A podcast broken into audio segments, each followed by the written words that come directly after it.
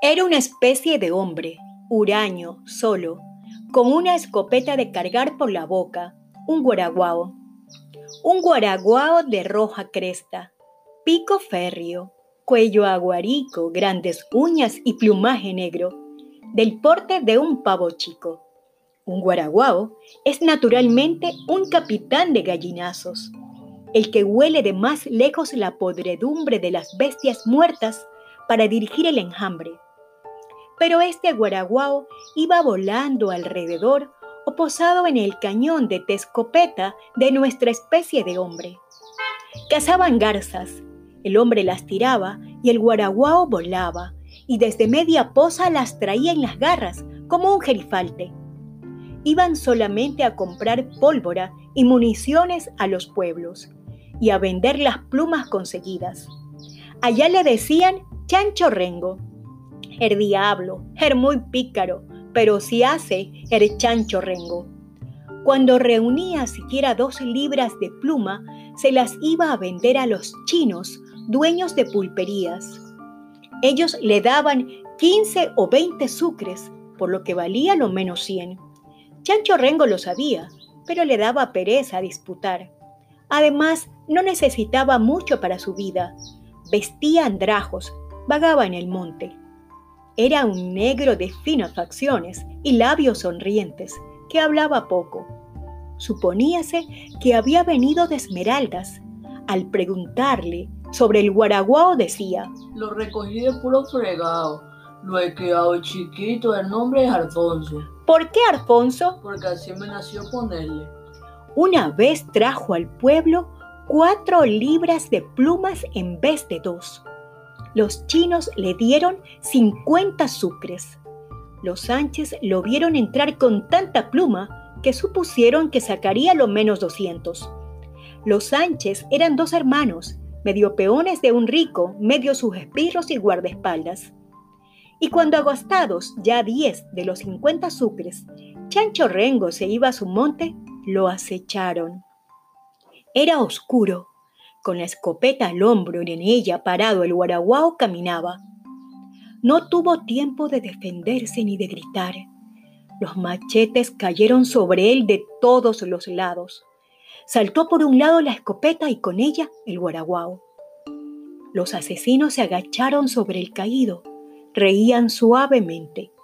Cogieron el fajo de billetes que creían copioso. De pronto, Serafín, el mayor de los hermanos, chilló Ay, ay, ay, ñaño, me ha picado una lechuza. Pedro, el otro, sintió el aleteo casi en la cara. Algo al lado estaba allí, en la sombra. Algo que defendía al muerto. Tuvieron miedo, huyeron. Toda la noche estuvo Chanchorrengo arrojado en la hojarasca. No estaba muerto, se moría. Nada iguala la crueldad de lo ciego y el machete meneado ciegamente le dejó un mechoncillo de hilachas de vida.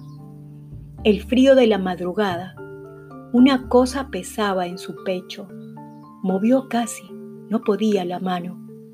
Tocó algo áspero y entreabrió los ojos.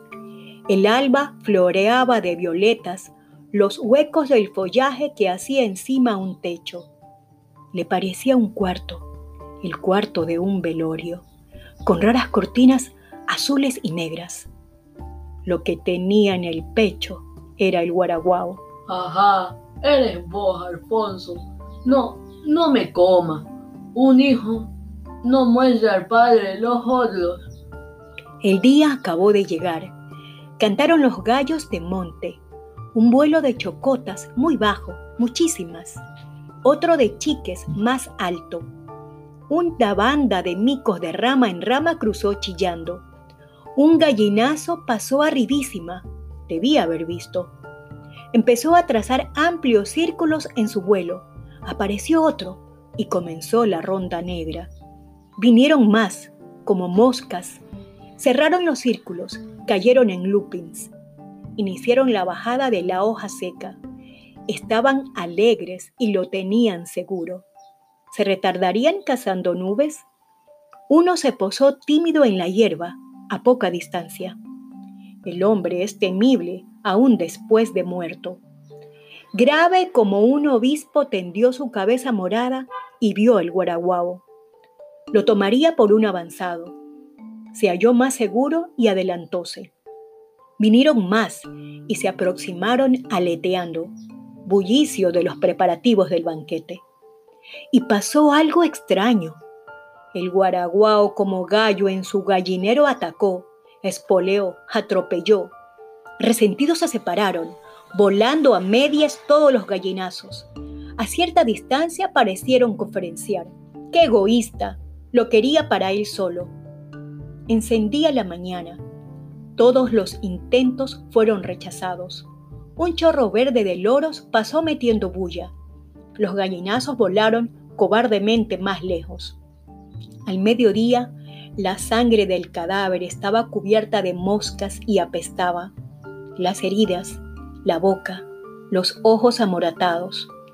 El olor incitaba el apetito de los viudos. Vino otro guaraguao. Alfonso, el de Chancho Rengo, lo esperó, cuadrándose, sin ring, sin cancha. No eran ni boxeadores ni gallos.